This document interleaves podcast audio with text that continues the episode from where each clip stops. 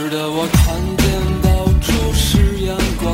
快乐在城市上空飘扬。大家好，欢迎大家来到播客《怀疑人生》，我是主播薇拉斯。今天的嘉宾是曾经来过和我聊过无意义感的西西。Hello，大家好，我是怀疑人生的老朋友西西。最近我和西西呢两个人都在大理躺平了，啊是的了二十来天了已经。对总之感觉特别的好，所以我们就想着说我们要在大理录期播客，然后西西就提议说，那不如我们来录一录。没有了网络，我们还可以有哪些快乐？那西西为什么想到要录这个话题呢？你要把这个梗抛给我，好吧？就是因为这就是我最近几年一直在思考的问题。我感觉网络这个东西虽然很便利，但是它确实也带来了很多的问题。比如说，我们会经常看到现在很多都市的人都特别的焦虑，然后他们的焦虑很多时候是来源于他们在互联网上看到了别人各种各样的生活。没错，确实是这样。然后包括说各种大厂的朋友们，通过各种对于不同的人的比较，比如说谁又调薪了，谁又升职了，然后他们就可能会触发对自己生活很大的不满意。但是事实上，他们到底想要过什么样的生活，似乎他们也不是很清楚。所以就会发现，互联网确实是一把双刃剑，好像看起来很便利，我们现在很难离开这个网络，但是它也给大家带来了很多新的问题和麻烦。对我刚刚不是特别赞同你嘛，因为这个是我的亲身体验。啊，我已经辞职一年了，你知道的。对，在我辞职之后，陆续的把我所有的社交软件，还有我朋友圈里面某些大厂的朋友们 都给屏蔽了。为什么会这么做呢？是因为在我辞职大概一两个月的时候，有次回公司去找原来的朋友聊天，他们就跟我讲了最近他们工作中的一些变化。听完，我那天晚上就做噩梦了。然后我就想，这不行啊！我都已经辞职了，我为什么还要把我的心留在那里？然后从那个时候开始，我就有意识的切断我的信息源。嗯既然已经离开了，我就应应该离开的彻底一点，因为我发现我，我不知道大家是怎么样的，反正我是特别容易被这样的信息所干扰的，我的情绪会被他们带着走。嗯那其实你被带着走了以后，等你回过未来，就发现说，哎，其实你如果没有被他们带着走，你的生活还是这样。你被带着走，你的生活反而更难受一些，嗯，你也不会变得更好，对，所以毫无必要。是这样，就是现在的各种各样的信息太多了，对然后导致大家好像都沉迷在信息的世界里面。就是我们现在每天去刷手机的时间，可能都有几个小时，甚至更严重的可能有十几个小时。但是实际上，你每天醒着的时间，除了吃饭跟睡觉，可能也就十二三个小时。所以这个听起来还是蛮可怕的，就是你的生活就已经全部都在互联网上。如果每天都是这样生活，那你还有什么真正的生活呢？所以其实现在我们已经在过着虚拟人生了，我们已经在元宇宙里生活了。但是我们却也并不是所有人会为这个概念买单。嗯，我是开玩笑的。就是我的意思是说，哪怕我们现在真的是生活在元宇宙，但是可能还是会有很多人都会并不适应。最典型的表现就是，尽管大家会不断的上网看信息，对吧？包括刚刚说社交啊、玩游戏啊，然后使用各种 app，但是其实大家的，比如说情绪问题啊，或者是身体上的不适，都是你对于这样的一种把你沉浸式的放在这种 虚拟世界的生活的一种反抗。对，嗯，并且我觉得实际上你是很难去获得一些真实的感受的。对，因为所有的东西都是人家想让你看到的东西。对，就是你的感受器官会越来越退化，嗯你的感受的丰富度和复杂度会变得越来越低，你到最后可能有很多真的很好的感受就体验不到了。是，所以我们才想说，在离开了互联网之后，我们到底曾经拥有过，或者是我们还可以拥有什么样的快乐？因为这些快乐很有可能是质量要远远高于我们在互联网上所获得的快乐的。因为最近深有感触，是这样。要不我们来说一说在大理的快乐生活吧。好，实际上我跟大理的接触在从小到大的过程中还是有过若干次的，但是之前都是把大理作为一个旅游景点去浏览的。嗯然后，之所以这次会选择到大理旅居，很重要的原因就是因为维瓦斯同学啊，从去年开始 对疯狂跟我安利这件事情，快来讲讲你的安利台词。好的，是这样的，我在工作的时候从来没有想过我有天要来大理。去年辞职了之后，有段时间心情不好，准备出去散散心，然后无意间听说有朋友在大理，我就去问他大理有什么好玩的，他就告诉我说我现在正在参加一个共修社群，你要不要来玩儿？我就看了一下他发给我的关于共修社群的介绍，其实也只是扫了一眼，我们并没有看清楚那到底是一件什么事情。哦，原来是这样。但我觉得，嗯，这个共修社群的概念很有意思，嗯而且好像他们选的那个场地挺符合我的审美的。嗯，我记得你当时好像有发图给我们看。对，是在一个村子里边的一个院子，嗯院子里边有个小池塘，然后大家住在白族的木质的房子里边，平时就会在这个房子一楼公共空间里边活动。嗯我当时觉得这种氛围挺好的，所以我就来了。来了之后，我其实也不好意思问我们这个社群是干嘛的。就是在上了一天课之后，我才发现，嗯，原来这是一个阿斯汤加的瑜伽共修社群。所以你就是一个毫无瑜伽基础的人，但是因为你想散散心，所以就呃来到了这个地方误打误撞，真的是我在此之前我完全不知道什么是阿斯汤加，啊。但你现在能之后了吗我也不太明白，因为阿斯汤加不重要，不是重不是很重要，不是重点，重点是我在这个社群中遇到了一群跟我之前的大厂生活截然不同的人。啊。我之前跟你讲过他们的背景特别的多元化，嗯，所以你可以简单讲一下，比如说哪些人会让你印象比较深刻？嗯，我在社群里面认识了一个朋友，后来我第二次来大理还和他一起住了一段时间。他之前在澳洲生活了两年多，因为疫情回了国。他现在还在西双版纳禅修。哇哦，我觉得他给了我很大的影响，因为他从大学毕业之后就没有走上像我一样的那样的道路，而是选择了一条完全不同的路。但我从他的脸上我看不到焦虑。我在社群里面经常会问大家一个问题，就是你会觉得焦虑吗？然后我发现大家的就会甚至会觉得这个问题问的有点突兀，嗯因为这种情绪似乎不存在在他们的日常生活里，或者说至少他们即使有焦虑，焦虑的那个点跟我们所理解的那个焦虑也是完全不一样的。嗯这个朋友让我意识到了，生活不是只有在一线城市卷着一种选择的，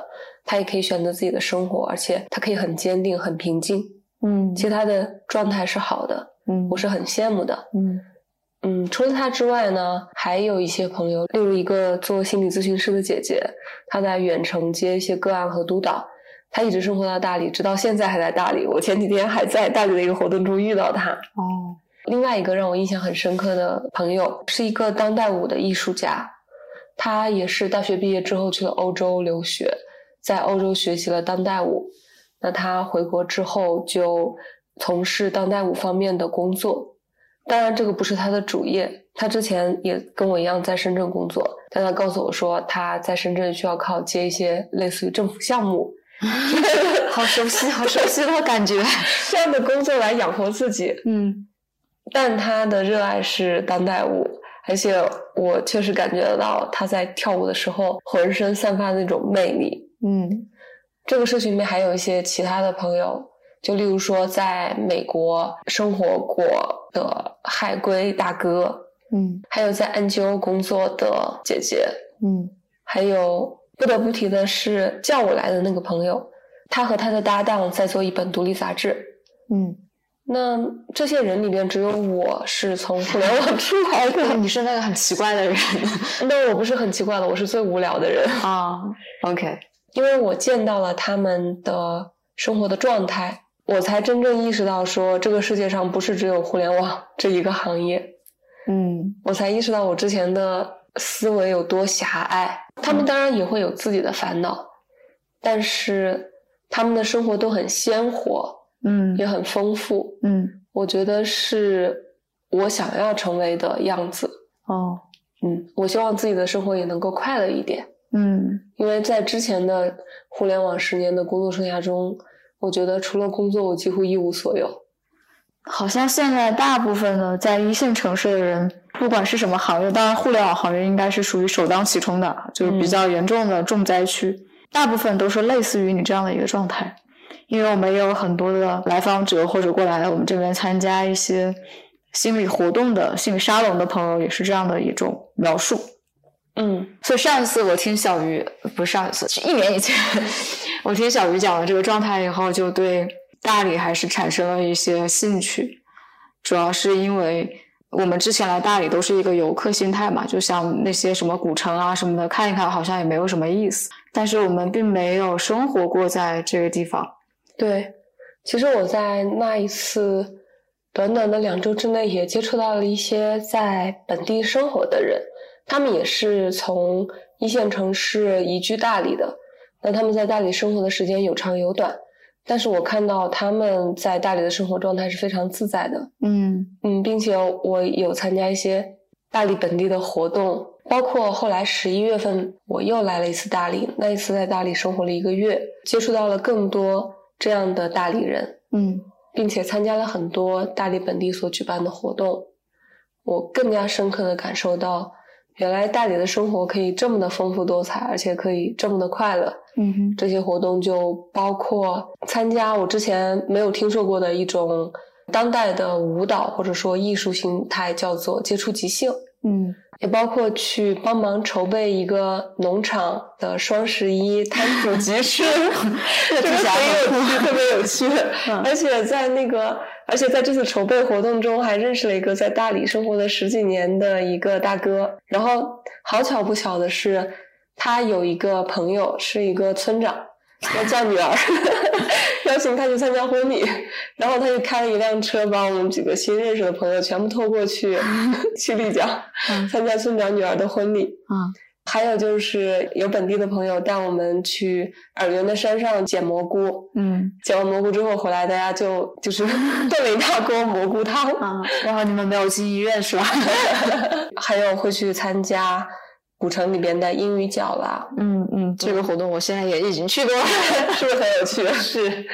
对。然后还有会去泡古城的咖啡馆，在咖啡馆认识了很多熟人，有种真的把大理当成了一个自己居住的地方的感觉。对，其实就是一种真的在生活的感觉。对因，为我们在深圳这个城市嘛，就是没有什么太大的生活的感觉。你刚刚讲那一段的时候，我想到了一个以前的一个老梗，就是问那个放牛的娃他想做什么，他就说他要放牛，然后放牛之后是为了什么，然后就说为了盖房子，然后盖房子又是为了什么？盖了房子是为了娶媳妇儿，然后娶了媳妇儿以后是为了什么？为了是生娃。那生娃之后为了什么？生娃是为了让自己的娃继续放牛，再盖房子，再娶媳妇儿，再生娃。然后就是我们小时候听到这个的时候，会觉得有点好笑嘛，对吧？嗯但是实际上，你刚刚讲那一大段的时候，我的感觉就是，其实我们都市人也进入了这样一个非常可笑的怪圈。比如说，你去问深圳的人，你为什么要九九六？因为深圳的这个加班现象的确是首屈一指的严重。嗯就你为啥要这样加班啊？是为了搞钱。嗯你要那么多钱干什么？是为了买房，因为深圳的房子很贵嘛，平均十几万一平方米，对吧？大家压力都很大。那你买了房是为了干嘛？买了房我就能够结婚生孩子。嗯，那你生了孩子是为了干嘛？鸡娃，鸡了以后继续干嘛？继续进大厂进 PAT，再加班，然后再买房。对。但你知道最可怕的是什么吗？我觉得是我们很容易陷入到一个思维怪圈里边。我们一方面并不认同这样的生活状态，但是另外一方面又不能彻底的站在他的对立面上面对他进行批判。对，就是一方面抱怨，又一方面觉得说，哎，不行，我还是要努力。我再不努力，那个谁谁谁就超过我了。对，我再不努力，我就要怎么怎么样了。生活是这样就是这样，我一点办法都没有。哎，我好累，我好苦。是。所以，就是我们身边的大部分的朋友，可能都是处于一个你说的这种状态嘛，就是一边抱怨，然后一边也不会真正的做出太多的调整。当然，这个里面原因很多，并不是说他们就有什么很大的严重的问题，只是在描述这样一个现象。我觉得这是因为在这种状态下的思维方式，其实还是原来的那一套。就是我刚刚讲的，我的人已经离开了大厂，我的心还留在了那里。嗯，是是这样，所以我觉得这个也是我们谈到这一期节目的话题。然后几乎在三分钟之内，我们就达成一致，说我们要来录这一期节目的原因。一方面是我们想要谈一谈我们观察到的一些都市生活的现象。以及它的一些陷阱，然后另外一方面是，其实我们采用了一些行动，比如说来大理生活，我们可能等会儿也会去分享一些相关的经历和体验，其实就可以部分的解决你刚刚说那种陷阱这样一些问题，其实解决起来也没有那么的困难。所以我们可能对问题本身是有共鸣的，然后对问题的解决方法也是有一定的探索的。所以这个是为什么我们想要来录这一期节目的很重要的原因，也希望分享给我们的听众们。其实，在你提议录这期节目之前，我还真的没有产生分享的念头，是吗？对，就是有一种，哎，我现在很快乐。他们何必要让别人知道呢？啊，就是为什么会有动力分享？可能有很多的原因。首先，当然是因为我自己现在的职业身份，接触到了太多的不快乐的人，他们的不快乐会有很多不同的类型。但是，嗯，刚刚我们说的，由于都市的环境，还有他自己的一个思维的模式带来的这样的一种不快乐，也是占相当大的一个比例的，就是会有一定的可抽象的规律。所以这个会让我的感触很深刻，因为每周可能都要见这样子的来访者啊，或者这样的客户。然后另外一方面就是我自己其实做的那个研究生，还有后续的一些课题，其实都是跟网络使用有关的，就是过度的网络使用会带来很多的问题。然后也做了一些这样的研究，然后对这个方面可能也有一些感受跟想法。嗯。是谁呀？物理回来了哦，物理房东一家从洱海边回来了。对，所以我们刚刚被打断了一下。对，现在继续。然后他们有一个就是特别可爱的女儿，就是那种可爱到在大街上想把她偷走的那种，过分了。对，就是我们简单的概括一下互联网对人的一些影响。比如说，其实我们去研究的时候，发现有一个有一个学术名词，它的英文名词叫 fear of missing out，它的中文翻译是错失恐惧。然后它的意思指的就是说，一个人害怕错过知道别人发生了什么而产生的焦虑，一种 FOMO，F O M O，FOMO 对，一种弥漫性的焦虑。这个词儿其实是二零一三年的时候。才被提出，而且最初提出的时候也是根据刚刚说的那样一种现象，然后大家进行了一个归纳，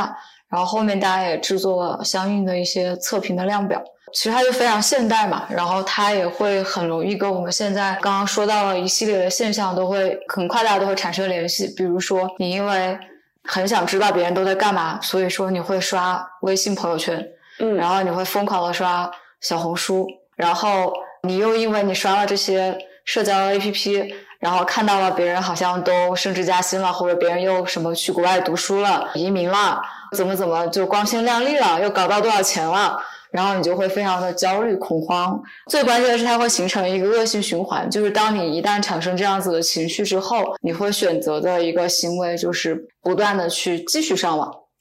因为你会认为继续上网可能能够让你收集到更多的信息，对，或者能够让你收集到相应的让你恐慌的信息的解决方案，所以你就会选择更加剧这样的一个成瘾的行为，所以这样就会形成一个恶性循环，就是你会在这样的一个行为模式里面打转，然后很难出来，并且你很难跳出来去想说你有没有其他的行为模式，也许能解决这个问题。反而会不断的采用去上网这样的一个单一的行为模式，想要去解决刚刚一系列的情绪或者是已经出现的问题。而且互联网还有一个陷阱，就是算法的陷阱。对，所以其实这个概念其实也是比较近代才提出的信息茧房的这个概念嘛，对吧？它其实最初提出的时候，大家好像也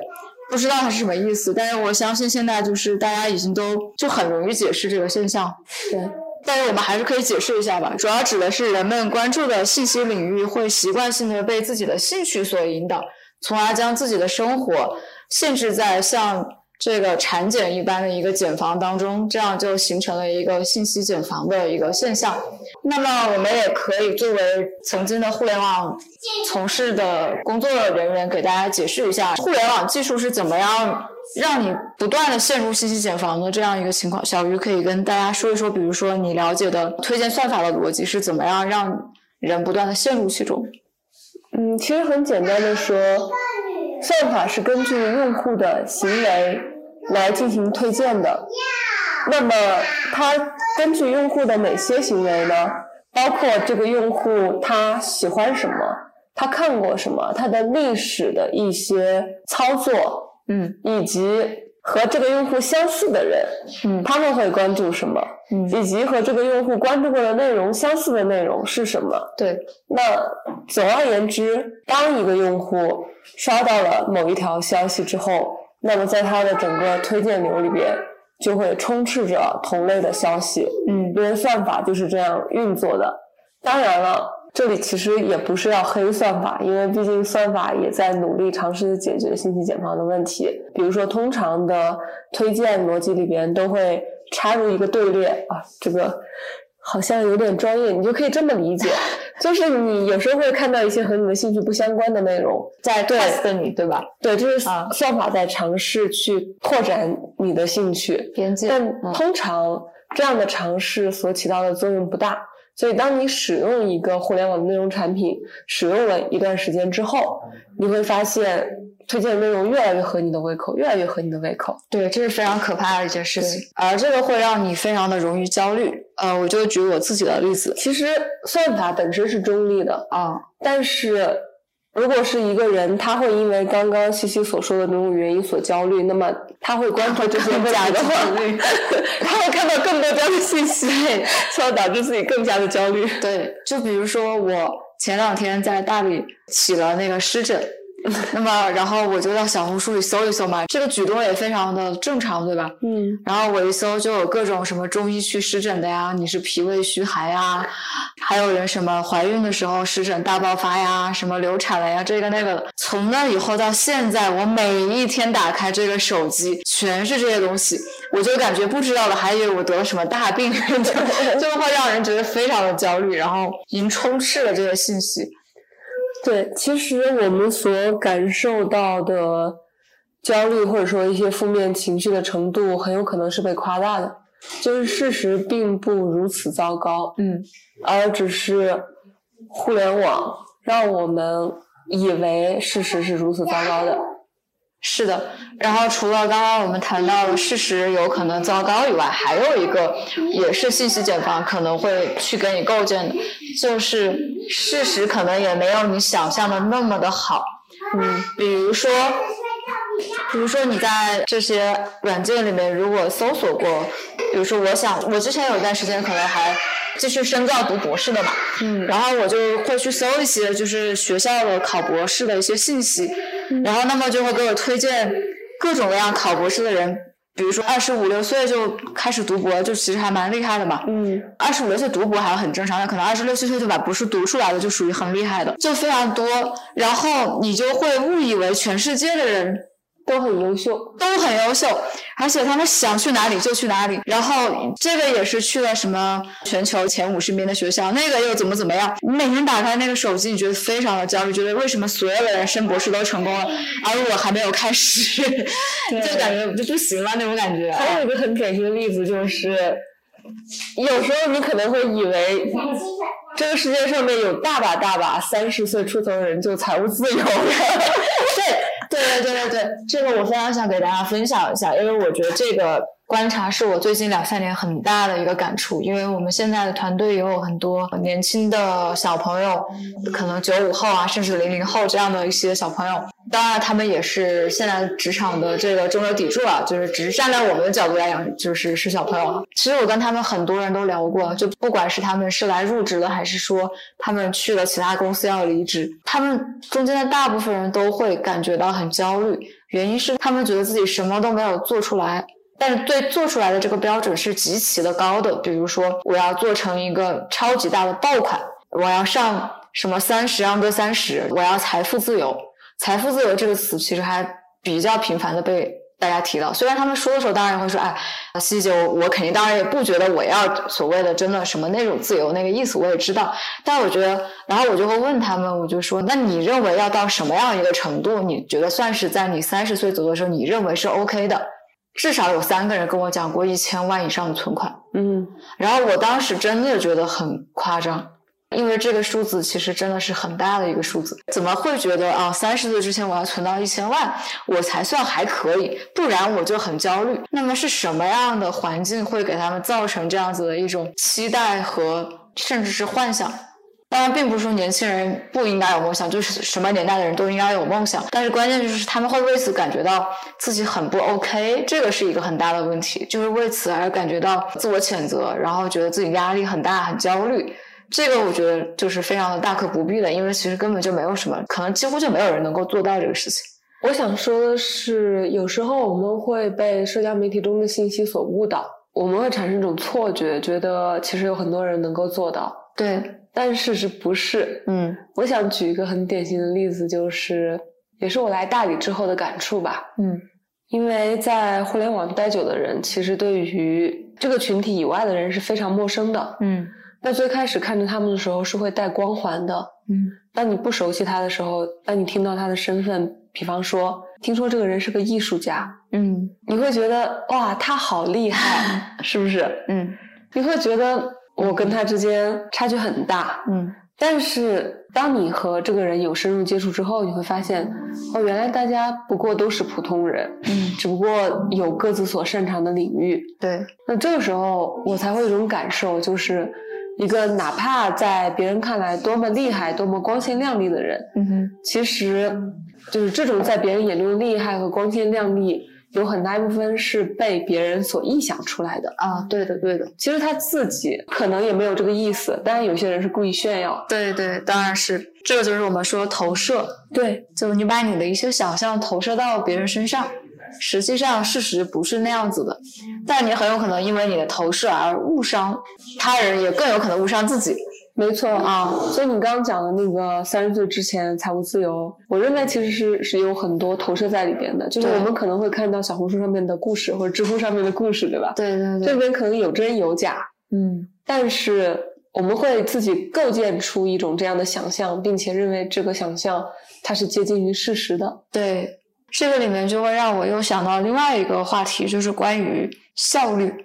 嗯啊，乍一听好像跟刚刚我们聊的没有那么大的关系，但是其实是挺有关系的。大概是从二零一二年开始，移动互联网开始发展到现在，已经非常的普及了。其实，在没有这个之前，大家的生活是没有那么的所谓的讲究高效的。那其实移动互联网造就了很多高效的基础嘛，就是它的软硬件这个设备都是它的基础之一。嗯那我觉得其实跟这个也很有关系，因为在二零一零年左右的时候，我们还在念书嘛，念研究生啊什么之类的。那这个时候其实虽然说也有网，但是它更多的就是那个时候的 PC 端还是作为一个工具在使用的。对，其实我更愿意认为那个时候我们相对来讲是自己生活的主人。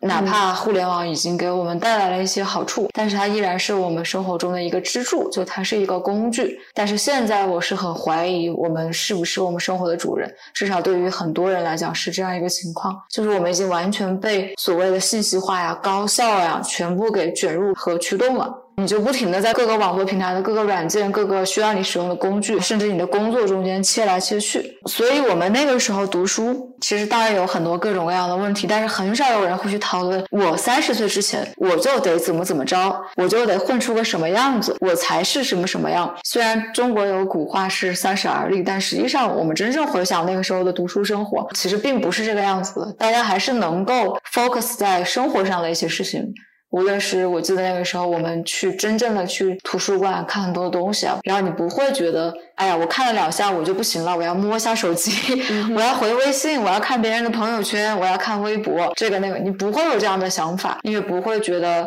我今天可能看了一天的闲书，我觉得特别的有愧疚感，这也是很多现代人的情况。回到比如十几年以前，移动互联网没有控制和支配你的生活之前，其实你也没有那么的讲究所谓的效率，你要抓紧每一秒去提高自己，嗯去占有更多的社会资源，去为未来做筹划。对，去担心这个，担心那个，然后又自我反省，然后又愧疚，其实并不是这个样子的。所以这个是我这些年都很有感触的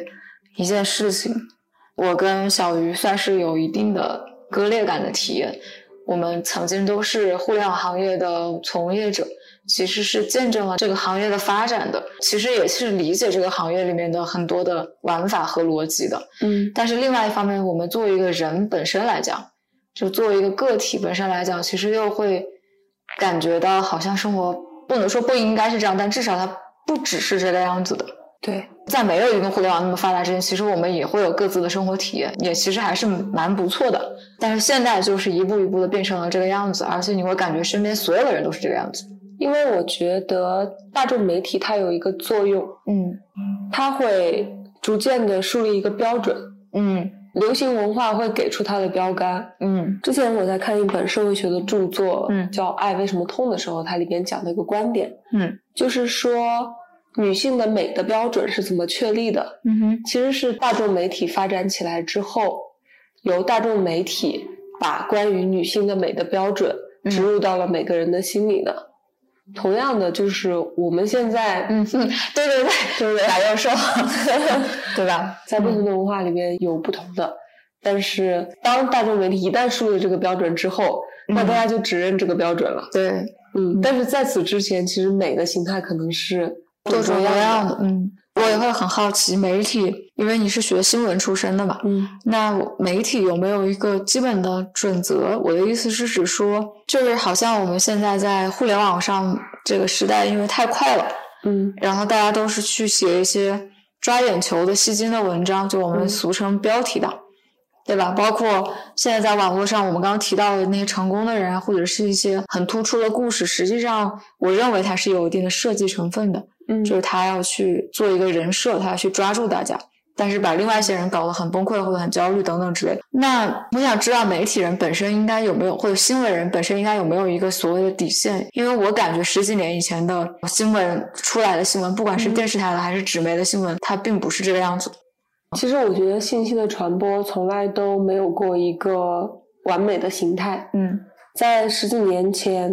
媒体传播有它自己的问题，嗯就是传播渠道被掌握在少数媒体的手里。嗯。一旦出现这种情况呢，我们的信息渠道就会单一的可怕，而且也有很大的可能是我们离真相很遥远。嗯。但那个时候，我们在求学阶段会有一门课专门叫做新闻伦理，嗯。就是有哪些事情是可以去报道的，嗯。哪些是不能报道的，嗯。要遵循一些最基本的准则，比如说哦真实性这个东西是一定要保障的。哎，对，就你不能去引用一些 完全都虚构。对，就是你比如说你引用其他家的消息的话，那它一定是要有一个权威的来源的，啊，对对对。是不可以去发布的。啊，所以就听起来还是会有一些基本的标准，行对，就是行业执行的标准这个。行业是有自己的底线的，嗯，但是现在权力被交给了，唉，就是权力被交给了每个个体之后，其实这条真实性的底线甚至都不复存在了。对，但是我们当然也不是说回到原来那个状态是好的，嗯但是究竟怎么样才是一种比较理想的状态？我觉得现在是应该是要向好的方向去发展。嗯，就是嗯，所以看国家也出台了一些相关的规范嘛。嗯虽然这些规范更多的是对于平台去出的，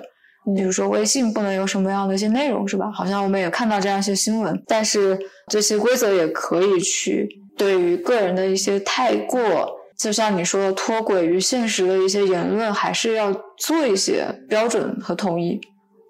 或者是做一点基本的限制。嗯，包但是括网暴啊等等一些行为，我们也会发现它好像在立法，就是这两年。嗯啊，但是也会发现一个很有趣的现象，就是原来大众媒体它一方面使得信息多元化的同时，另外一方面它的信息也越来越聚焦了。这里有一个现象，就是说，比如说为什么最近十年来中国没有再出过像周杰伦、孙燕姿这种？哎，不是孙燕姿不是中国的，为什么这十年华语乐坛没有再出现过像周杰伦、孙燕姿这种天王天后级的歌手？其实是因为之前的那个音乐发行渠道是掌握在少数的媒体的手中的。但是现在一方面整个音乐产业被破坏，另外一方面就是再也没有一个可以直接触达到所有用户的渠道了。QQ 音乐不是吗？但你会发现，不会再有一个巨星的出现，嗯，不会再有一张非常有影响力的专辑，但它会出爆款，而且一旦出了爆款，它流行程度不亚于之前的那种情况。嗯这个让我感觉就是说，现在的媒体其实它的权利是分散了，但是就是信息可以流行的那个基因和密码是没有变的，嗯所以我们不能够很乐观的说现在的信息使人导向多元化，因为很有可能就是封闭的越封闭。我非常赞同这个观点，然后希望这期节目能够顺利的播出。然后刚刚聊到关于信息的传播的一些事情吧，那我我觉得其实刚刚你讲完以后，我觉得至少对个人是有一个启发的，嗯就是现在这个信息的真伪程度可能也就是那样。由于有了刚刚我们说的各种信息技术的一些更新吧，所以说可能很多信息也反而变成单一的信息。然后第二，它有可能是非真实的，它可能是有部分真实，但是是人为想让你去看到的，就是人为营造的。嗯所以当你知道了这些事情之后，我觉得个人是可以做一点什么的，比如说你至少可以不用为此而感到那么的焦虑，对，然后你也不用真的把这些东西都当真，然后以此来要求自己，让自己更加内卷啊，或者是说对自己产生很多自我批判等等之类的。对，就是个人的觉察会更强。当你意识到自己有不好的情绪的时候，而这种情绪是网络带来的时候，其实你可以切断一下网络对你的影响的。另外还有一点就是，你可以自己构建出关于这件事情的逻辑，来抵抗网络信息对你的影响。对，然后这个就会有比较大的一个困难。然后我们可以从这个地方开始给大家谈一谈我们最近的经历。不过在谈之前，我也可以分享一下我自己的一些观察和心路历程。就是实际上刚刚谈到的那些是有一定的理论基础的，就是来描述我们现在是什么样的一个状态，对吧？然后其实也有很多人是对这些现象是有所觉察的，但是他们要做出改变是很困难。这个也非常容易理解，因为。他们所处的就是那样的一个环境，因为我们在深圳也有一些自己的社群嘛，其实里面也有非常多有意思的人，大家可能也会讨论各种文学作品啊，然后一些音乐啊、美术作品啊，就其实相对来讲已经算是有一点远离深圳的主流的价值观和生活。然而，你会发现大家讨论完了之后，就会有人讨论说，第二天要上班的时候，我要怎么样再努力一下，我要怎么样再卷一下啊、然后他又会回到那个相对比较狭窄的一个一线城市主流价值观里面。嗯，我突然想到张博洋之前讲过一段脱口秀，他啊里边一句话特别喜欢，他说他每天晚上躺在床上去想世界、宇宙这些宏大的问题，想到两点之后，突然发现不行，我操，明天早上还要上班，然后他就总结一下说：“哎，我对世界如此的渺小，可是我对公司却如此的重要。对，就是这个认知。今天还看到那个日本的叫什么，我到点下班吧，好像是，就是如”果是日剧，是个日剧对吧？好像我名字应该是没有记错，如果记错了，观众朋友们到时候指出一下。这个日剧里面有也有讲到类似的这些段子，然后里面最打动我的段子有两个，第一个就是他们好像在一个地方一起吃饭，然后后面一个人就突然倒下了，就猝死了，然后那个人就被拖走了。他的那个台词就是，不管你觉得你自己有多重要，明天就会有另外一个人取代你。嗯哼，啊，然后这个现象其实已经在中国反复出现了，就是有的人他可能就在工作岗位上就，对吧？大家就反正就见怪不怪了。这个我觉得其实作为人性来讲是非常可怕的一件事情。就首先作为这个走掉的人，其实他的离开对于这个公司确实也没有多大一个损失，但是对于他的家庭是非常可怕的一个灭顶之灾。记得那个我为多多守边疆的女孩吗？对，二十三岁。对，才二十三岁，你说为了啥呢？真的为多多手下啥边？哎，有什么边疆好守？据我了解，这个业务可能都已经快要黄了，现在没有意义。然后对于另外的看客来讲，我认为也是一件很，就是现在这个变化也是很夸张的事情。就是你从对于这样的一些事情感到非常的，可能有很多复杂情绪啊，还有很多叹息，或者你也会对自己的生活和工作进行一些重新的自我反省的规划，到你对这个事情麻木无人。就是甚至你没有同情，不一定说同情，但你基本要有点同理心，连这个都没有了，然后你甚至站到了完全另外一面，甚至还要踩别人一脚，还要说风凉话，或者觉得这就是应该的，这是活该，就这个是非常可怕的一件事情。但因为经历过这些，所以我们知道，想要从你刚刚讲的这些观念中抽离出来，是一件特别困难的事情。对，因为你周围的环境无时无刻不在向你释放一些信号。对对对，所以这个是我们要很重视、很警惕的一个东西。嗯我觉得这个里面有两个因素都很重要。第一个就是关于一个价值观。其实任何一个环境，如果它的价值观是非常单一的，其实我们都应该保持一定的警惕，因为即使是从人非常小的时候，比如你是一个婴儿的时候开始说起，其实每个婴儿我们知道他的特质都是不一样的。他也并不是说你用一套所谓的非常好的育儿方法，就一定能教出一模一样的婴儿，这个已经被推翻了嘛，对吧？因为每个婴儿都有自己的气质，然后有自己的性格，有些可能也跟基因有关，对吧？但是也有一些是跟后天的环境有关。所以你回到那种时候，很小的时候，人都是很多元的，其实本质来讲。但是你长大了，你经历过那么多事情，然后你可能也读了很多书，结果搞到最后你都是一样的。所以这个我觉得是非常值得警惕的一件事情，就是关于价值观的过度单一。第二件我觉得值得去关注的事情，就是为什么你在环境里面很难去调整，确实跟你的私人时间被占用的过多有直接的关系。嗯就是你要是九点钟才下班，你回到家洗个澡，你到躺到床上都十点多钟了，还回两个工作微信，就是可能仅有的那么两个小时的时间，只能用于计划。所以我也能够理解为什么很容易陷入那种信息茧房，因为我有过这样子的工作经历。我想要重新去构建我的生活，我也觉得这个生活不健康。但是我下班洗完澡躺到床上，我认为我没有体力，就是我今天已经被耗的差不多了，就只剩那么点力量了。然后我就会又觉得，哎，我还是需要做点思考，我不能这样，我从明天开始改。那这个时候，我最容易被卷入到了什么样的信息里面呢？就是一些关于计划的信息，关于未来的信息。那么我可能就会在这些 app 里面去搜索别人过什么样的生活，或者怎么样能调整作息，怎么能怎么样能减肥，怎么样能学什么东西。你一旦搜了这种信息，就像我们刚刚说，你又掉入信息茧房了。因为这些信息就会不断的在你这里滚动，然后你就会更加的焦虑，然后你本来十二点钟睡觉了，现在两点钟都睡不了觉了，所以你就会拥有一个你既没有睡觉又焦虑，并且你也没有真的做任何真正的行有行动的事情的夜晚，然后你就会带着这种对自己的愧疚、焦躁这样子的情绪，然后睡觉，然后第二天的时候继续去工作。但是到了晚上，你想要真正的做行动的时候，比如说你十点钟回来，你说好，那我今天健个身，不太可能吧？你那个时候已经很累了，所以你永远都没有真正的行动，你只有计划，而计划本身就是一件容易让人焦虑的事情，而且这个东西也不太可能让你变好，因为你永远都在计划，你没有行动。对，所以第二个我们刚刚提出来的点就是，你的时间如果被过度的占用的话，那它就是一个你会越过越窄，然后你会越过越糟糕的一个，我个人觉得可能还是蛮重要的一个因素。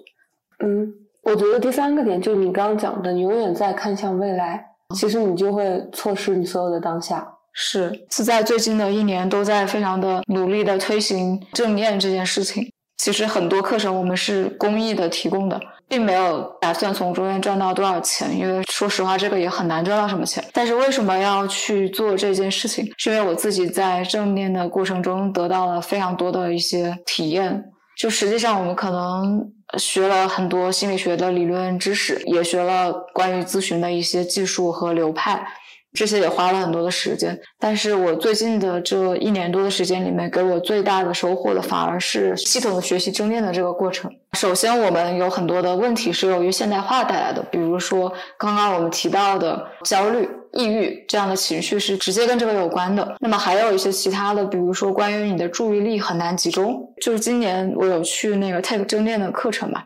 然后就对这些东西有了更多的一些认知和体验。其实就是相当于找回你曾经拥有的一些能力。首先，你能觉察到就是现在发生了什么，以及你是一个什么样的情况。然后，其次就是你可以找回一些曾经本来就有的一些好的品质和特质。因为大家都在讲活在当下，活在当下。什么叫活在当下？就是这个现在已经变成了一个鸡汤。但是你说完全没有计划，也是不是那么现实的一件事情了。所以我很喜欢正念里面的很多的概念，就是你哪怕能够有五分钟到十分钟，是认真的跟现在的你、你的这个身体、你的呼吸待在一起，然后来做一个，比如说呼吸冥想，或者是一个身体扫描，就跟你的身体的每一个部分待在一起，不要在这三十分钟的时间里面去想明天我要干什么。其实这么短短的三四十分钟你是有的，就是你每天对会从自己的生活里面偷回来了三四十分钟。对对对对对，并且非常直接的一个体验是，这三四十分钟的练习可以让你的心情得到非常好的调节，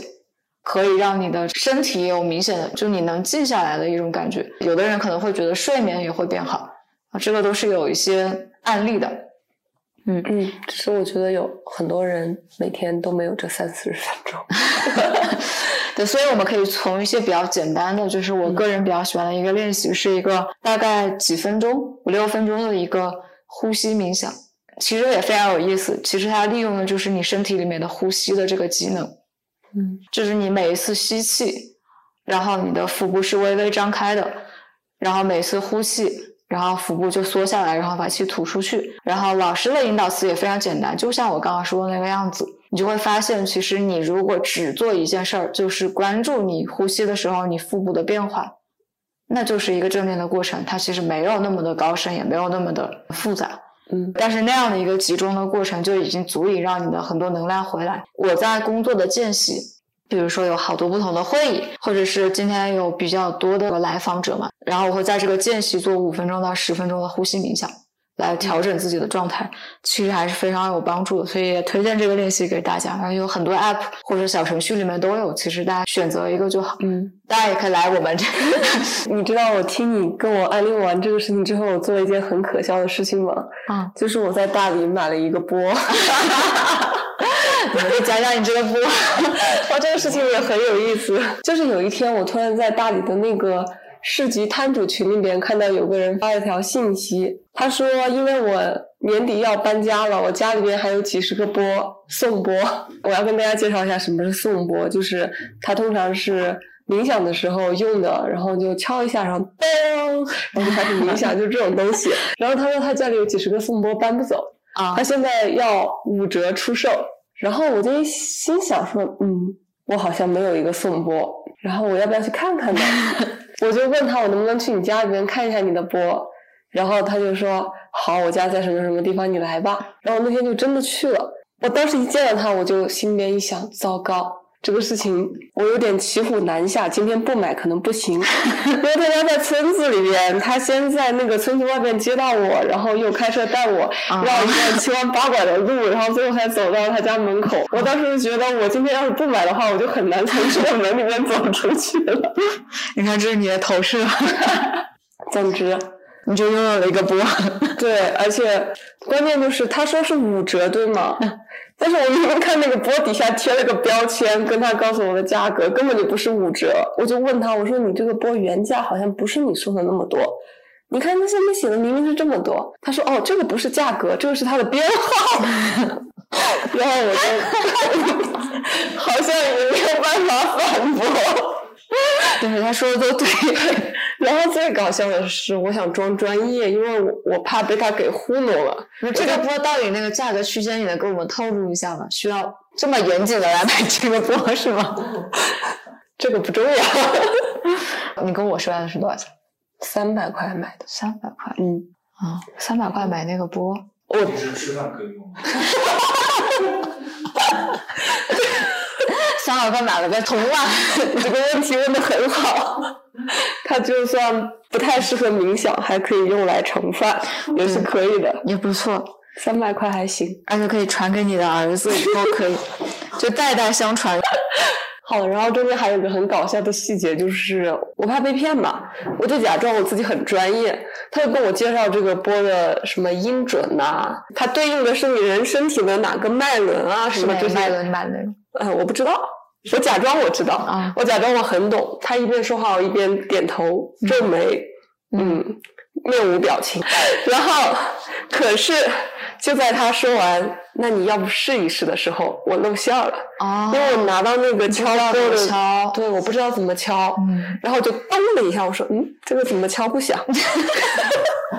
他从我手中接过了这个钵，然后咚，发出了正确的声音。嗯，然后我感觉从那个时候开始，我全线溃败。总之嘛，就是这就是我和正念冥想中间的一个小插曲。就是我不得不说，你对正念冥想的那个理解还角度比较刁钻。但是你说那个也非常好的一个点是，很多人对正念冥想都是这个感觉，对，因为因为这个东西好像跟那个印度的那个修行搞到一起去了。然后，但实际上正念我们用的一般是用正念这个词，正念其实是认知行为治疗的第三代浪潮，它是一个有科学作为依据的技术。嗯，我们先不那么复杂的展开讲吧。但比如说，你用波去正念也是没有问题的。但是正念，比如像我刚刚说，你只是一个呼吸正念，调整你的呼吸和你的专注力，然后关注当下，这也是一种正念。那我们经常会特别喜欢的两个练习是正念饮食和正念行走，因为这是大家日常生活中每天都会做的事情。比如说我，我拿正念饮食来讲就非常好理解。你有多长时间吃饭的时候没有看手机，或者跟身边的人狂聊天，或者看电视刷剧？至少在一二线城市，很多人都是像我刚刚说的那样去吃饭的。所以你有没有关注过这个饭它长什么样子？然后今天有哪几个菜，它是什么颜色？然后今天的茄子切成了什么形状？对对吧？然后它吃起来是什么味道，在舌尖上是什么感觉？然后吞咽的时候是什么样的知觉？就是你自己是怎么样去感知这个事情的？你是没有的，其实可以试一下。然后你如果按正念饮食的刚刚那样的一些方法去吃饭的话，二十分钟你会有非常不一样的体验，甚至有人会有心流的体验。也能体验我刚刚说呼吸的那种，你能静下来跟自己待在一块儿的这种感觉，而这种感觉往往会放松你的焦虑情绪，因为实际上我们就是在东摸摸西搞搞中间特别容易焦虑和抑郁。嗯，对，所以正念本身并不是一个跟神学联系在一起的事情，它也并没有规定必须要盘腿坐，还 必须要在深山里，必须要有颂钵冥想在旁边，它其实就是一种非常适合在。生活中去习得的练习和一种状态，这个是我们很想分享的一点基础的正念知识。你刚讲到你在吃饭的时候进行正念的时候，我脑海中出现的画面就是我们一起在益安堂吃饭的那个画面。对对对，给大家打一个广告。对，益安堂是大理我和西西都特别爱去吃的一家素食店。嗯，他家的茄子超好吃。你刚才讲那个茄子的时候，我确实是在吃益安堂的时候，会觉得很平静，因为人特别多，你只能坐在路边的那个条凳上面或者是椅子上面吃，然后你的手两只手必须一只手拿筷子，一只手你要端着那个碗，所以你根本没有多余的手看手机，对，因为没有桌子嘛，对对吧？然后这个时候你可能也就是跟同伴。偶尔交谈两句，对，但是你还是会相对的专注在吃饭这个事情上。是的，是的，嗯，所以在依然堂吃饭都会觉得非常的香，真的是这样，就觉得那个饭好好吃。我之前在想，为什么呃，就是那家店会给我的感觉挺好的。然后刚刚你讲到这件事情的时候，我觉得可能就是这个原因吧。啊，对，它三号就是一种正念的状态，对你跟这个饭相处的状态。然后我想分享一下。我自己关于你刚刚讲的那三个点的一些感受啊，就是我觉得有时候可能需要突破一下自己的常规思维，嗯，去尝试一些你之前觉得自己的理智里边绝对不会做的事情，因为根本就没什么大不了的。就比如说，我爸现在辞职已经辞了一年了，这件事情在我。之前的那个职业生涯里面，完全是一件我自己不能接受的事情。嗯，因为我觉得这相当于说我放弃了我之前的履历，对我自绝于大厂的江湖了。然后我现在自觉了一年之后，我觉得哎，这个自觉的挺好的。嗯，因为我发现，当做了一件我之前觉得很叛逆的事情之后，其实是撑开了我的一些包容度的空间的。嗯，就是我好像更能容易接受形形色色的事情了。然后更能够接受，就是我不是世界的中心啊，就是我就是一个普通的平凡人，普通的不能再普通了，没什么了不起的。因为我感觉到自己也没什么了不起的，我也就能感觉到我那些大厂同事也没什么了不起的。对，大厂总监、大厂 GM 更加没什么了不起的。一旦有了这样的认识，就会以前就觉得他们是我奋斗的目标，现在就觉得为什么呢？没有必要。为什么用其他方式生活的人不可以成为我的目标？嗯我觉得人就是这样从狭隘走向包容的，当然也可能是有这样从 那个正轨走向脱轨的，啊，我也不知道。但是我觉得大理就是一个给了我很多信心的地方，因为在大城市里面可能只有一套可以运行的逻辑，如果你不遵循那套逻辑的话，你会感觉到很难受。嗯但在大理之后，你会发现之前那套逻辑完全不奏效了。这里有很多套逻辑，然后你可以选择其中的任何一套逻辑。那这个时候对我来说，最纠结的事情反而是什么？反而是我要选什么？因为不管选什么，其实都是我要投入精力的。比如说，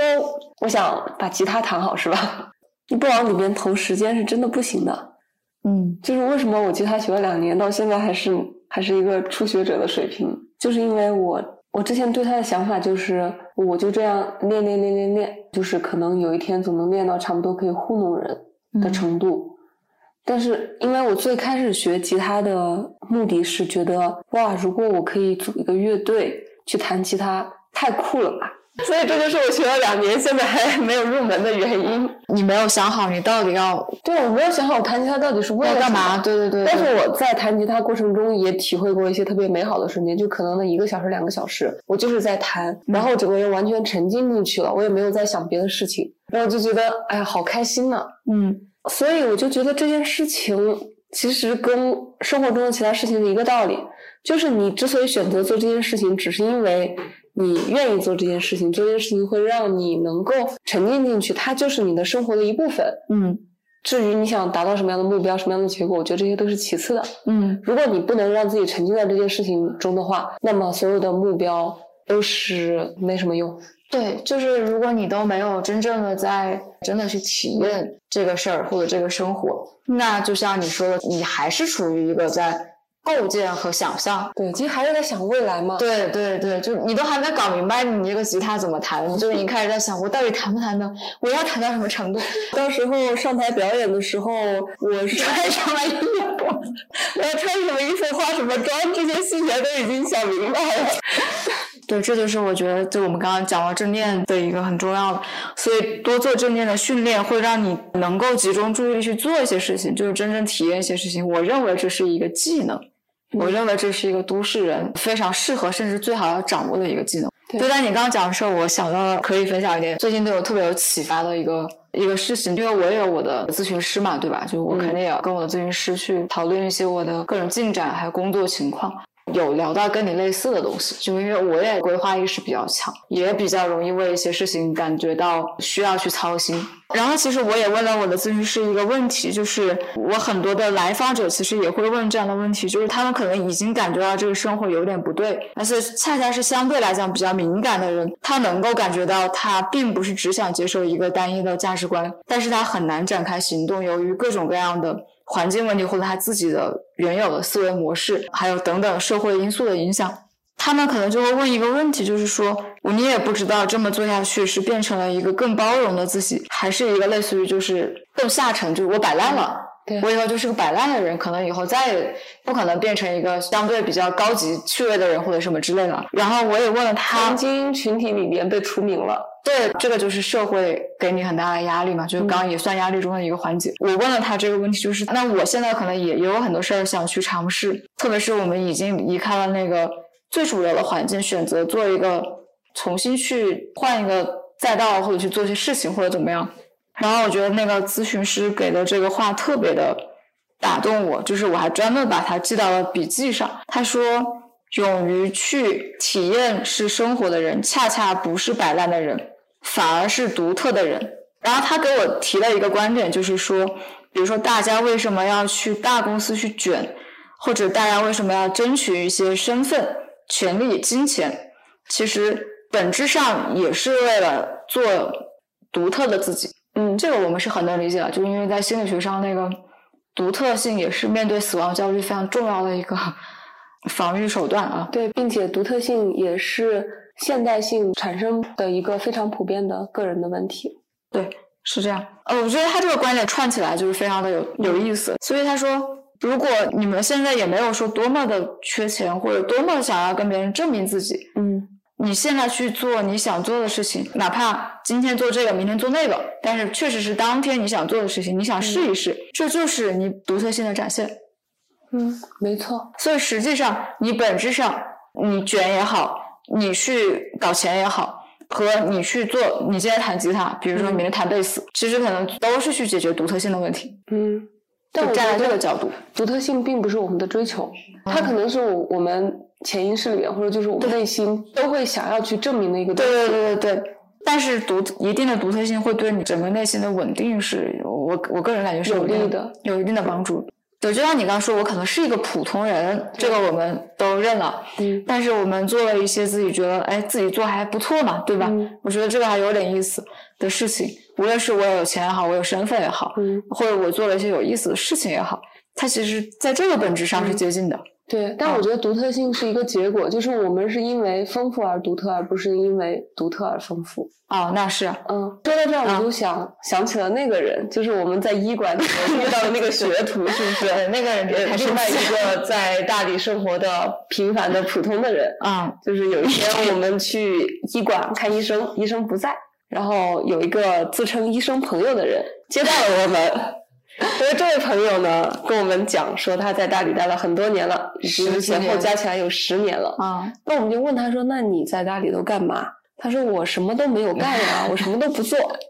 好，我们当时就想，嗯，在大理什么都不做，好像也挺好的。对对。还有一个细节就是，我们进去的时候，他在弹那把吉他，对，就是弹医馆的吉他。嗯然后我问他，哎，你是会弹吉他的吗？嗯。他说我不会，我只是擦一擦。然后他说他最近几年开始对中医感兴趣，所以他在跟着医生学中医啊。然后现在刚开始学，可能就是还在比较初级的阶段嗯之类的吧。那反正那天跟他聊完之后也没有在意，直到过了几天，我在另外一个跟艺术相关的活动中碰到了他。他说：“哦，他前天在某一个酒吧演出，然后他的朋友喊他来参加这个活动，看能不能和这个活动里边的舞蹈结合一下。”我就说：“啊，你还会演出？你弹吉他吗？”他说：“嗯，对，就是我会弹吉他，然后嗯自己做了一些原创歌曲，哦，然后才知道，嗯，原来他其实是个音乐人，是个音乐人，他并不是什么都不会，并不是什么都没有干。然后我就觉得他的事情还蛮有趣的，就是可能过去这些年就这样过来了，嗯然后每天也都过着很平凡的生活。那确实也是一个很平凡的人，嗯但是事实上，一个再平凡的人，只要他还在做自己喜欢的事情，你会觉得，哎，这个人挺有意思的，嗯这个人挺不错的，你不会觉得说，哎，你这个人为什么在大理待了十年，你啥都没有干？然后我就觉得只要这样就可以了。对我就觉得他其实给我的冲击还挺大的，就是生活不是说你一定要成为一个怎么样的人，嗯而是你是在在用让自己开心的方式生活，就是你确实也做了些事啊，情。并且当然最基本的底线就是你有独立生活的能力，嗯嗯这样就挺好呀。嗯，这为什么会是摆烂呢？对。接到你刚刚说的这个，我们一共同认识的这个人，我就想到了我来大理，其实也就旅居二十多天，因为确实还要工作，就有很多的朋友问我在大理干什么。通常来讲会有几类问法，嗯我觉得是非常有代表性的。第一类就是你去大理了，待了那么久，我说是啊，我去那边住一段时间，感受一下。其实这个是真实的回答，我就是过来感受一下、体验一下，然后也稍微放松一点。然后接下来的对话往往就是，那当然了，你早就财富自由了。为什么这两者之间为什么就存在着一个逻辑的联系呢？然后我之前是挺爱解释的，因为我希望大家也不要有误解，就你既然有问了，对吧？那我就告诉你我在干什么。后来我发现也没什么意义，我觉得我一般会调侃，因为你解释他不信，嗯，不管你说什么，他会接别谦虚了，就就就好。所以我现在可能在某些人中心中的人设就是一个财富自由的人。另外一类就是，当你跟他讲你也没有，你可能就成为了很多二十多岁的年轻人心目中压力的来源。对对对对对对对，是他会说你三十多岁，然后也混过大公司，然后可能也当过领导，然后现在有自己的可能有多个不同的专业，然后也能做一些切换，是吧？然后第二类人就是他会问我，就是我发了一些在大理的视频啊，然后什么到朋友圈，然后马上就有人说你在大理买房了吧？然后还有第三类也非常常见，第三类就会问说，当我跟他们分享说我在这边很开心的时候，他甚至连基本的共情式回应都没有。就比如说关心说，哎，那你玩了啥呀？我觉得这算是一种共情式回应。他没有，他第一句话就是会让你极度焦虑的是，那如果你去那边生活，你准备怎么样工作？以什么为生呢？陷入了沉思这个问题，我也不知道该怎么回答。所以这就是你刚刚说那个故事的时候，我想到了我的朋友们对我的三大拷问。嗯，我也被问过类似问题，但是我后来想了一下，我觉得，哎，这个问题确实好难呀，我也不知道该怎么回答。嗯尤其是那个你在大理长期生活下去的话，你准备怎么生活？我就决定放弃思考这个问题了。嗯就那个是未来的事情，我现在活在现在，对我为什么要去思考未来的事情？嗯，我又没有着急着家里边米都揭不开锅了。对啊。真到那一步的时候，其实还是会有一些办法的。因为我其实想通一件事情，就是当我需要钱的时候，其实我是可以重新回到职场的。这个也没有什么，因为这个事情就已经不是我生命的重心了。嗯以前工作是我生活的重心，工作升职加薪得到别人的认可，是我认为我生活的重心。但我现在觉得啊，这个世界上有太多东西比这些重要多了。嗯而且我经常会惋惜，说我过去十年到底错过了什么呀？相当于就是用我的时间做了一笔交易，交换来了钱。当然，你这个十年交换出来的钱，能够让你呃有现在这样子的旅居生活，其实也算是一种，就是这个交换它也是有一定的意义的。但我并不觉得这是必须的，因为我也认识很多比我更年轻一点的，他们显然呃没有赶上互联网那么好的时候，嗯但是他们也有过 gap 的时间，而且 gap 时间可能都不短。嗯就说明我交换获得这个东西，并不是一个必须在这个条件下我才能去享受生活的一个必须。啊，对对对，这就是刚刚我的朋友都有三连问他们的一个逻辑，这个逻辑有点本末倒置。所以我当时那个咨询师，我刚刚说他给了我两个很有意思的点，一个刚刚已经分享过了，还有一个是关于我跟他讲，我想玩的事情还蛮多的，就是我也会发现，在过去的三十多年的经历中，也压抑了很多自己的嗯真正的想要体验的东西，因为你要一直保持自己在一个好像看起来比较 OK 的道路上。嗯当然，这个 OK 道路上某些部分也是我个人追求的，这个也不能完全否认。但是我爸妈可能包括所有的长辈都会说，做人一定不能有三分钟的热度，嗯一定要长期的深耕什么的。我说我会经常为这个而感到对自己非常的羞愧，就我会很害怕做下一个选择。比如说，就像你说的，我今天特别想学吉他，学了半个月，我真的就是，比如说我又想学别的，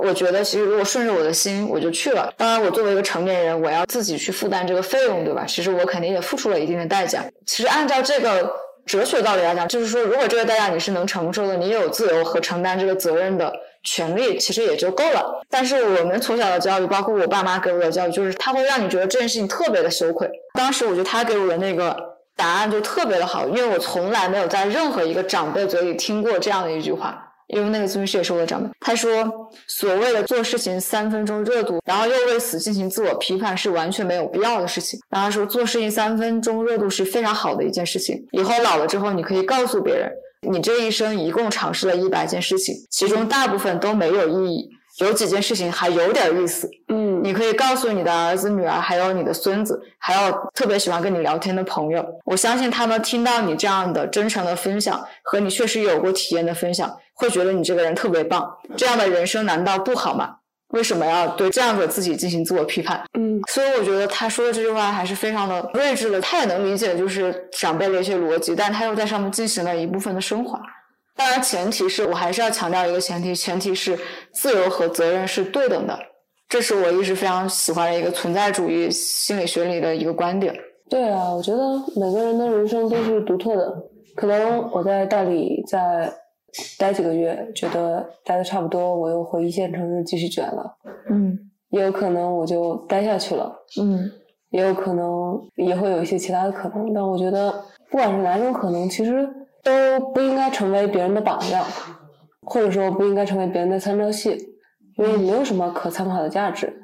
就像我在中途提到的时候，你看到一些看起来很光鲜亮丽的人，但是当你接近他们之后，会发现他们过的也是普通的生活。其实我们每个人过的都是普通的生活，嗯然后只不过就是你有多大的能力来主宰你的生活，就是你对你的生活有没有掌控权。嗯，对我觉得这个东西比别人看来你的生活是什么样的更重要。对，这个观点我特别感同身受。这个就是刚刚我们也讲到的，我们是由互联网和电子设备开始引入这些话题的，对吗？嗯实际上就是我们还是要做自己生活的主人。像刚刚小鱼说的，就是也有可能你可能会呃重返职场去卷一卷或者什么，但相信那个时候的你跟过去十年被动性质就是好像就只有这样一条路的那种，嗯，没有带那么多思考，就我们叫做自动循环模式，跟这样子的卷的体验肯定是不一样的，是吧？对，我相信一定会的。而且我确实有朋友走过这样一段路，啊他告诉我啊是不一样的。啊，所以我觉得所有人的经历可能并不